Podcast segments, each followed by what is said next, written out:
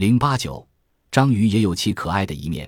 章鱼喜欢独处，领域性极强，不惜杀人或杀伤同类来保持自己的地盘。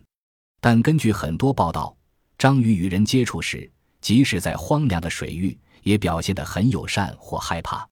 曾在普哲海峡与大章鱼搏斗过的潜水员斯伊特说：“遇到可战可逃时，章鱼总是逃。章鱼攻击人，是因为章鱼一受到骚扰。”便会抓紧附近的坚实物体。有经验的潜水员常将章鱼放在自己的赏部，章鱼多数会满意而友善地紧抱着它，一起升出水面。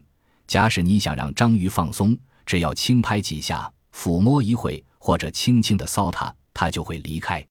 章鱼虽然喜欢在荒凉的水域中过孤寂的生活，但一旦被捕，行动受到束缚，就变得温驯友善。水族馆的管理人员说：“章鱼喜欢有人抚摸它。章鱼很聪明，还可能会开玩笑。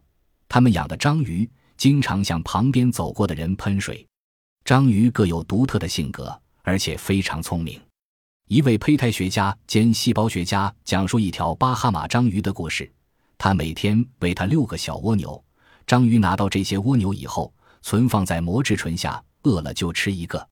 后来，他学会了掰开喂养者的手指寻觅蜗牛，因为怕它吃的太多，喂养者有时在每日供应的蜗牛里面掺一个蜗牛空壳。但没多久，章鱼就识破了这种诡计，在取走蜗牛以前，先用长角的尖端深入每个蜗牛壳，以查明虚实。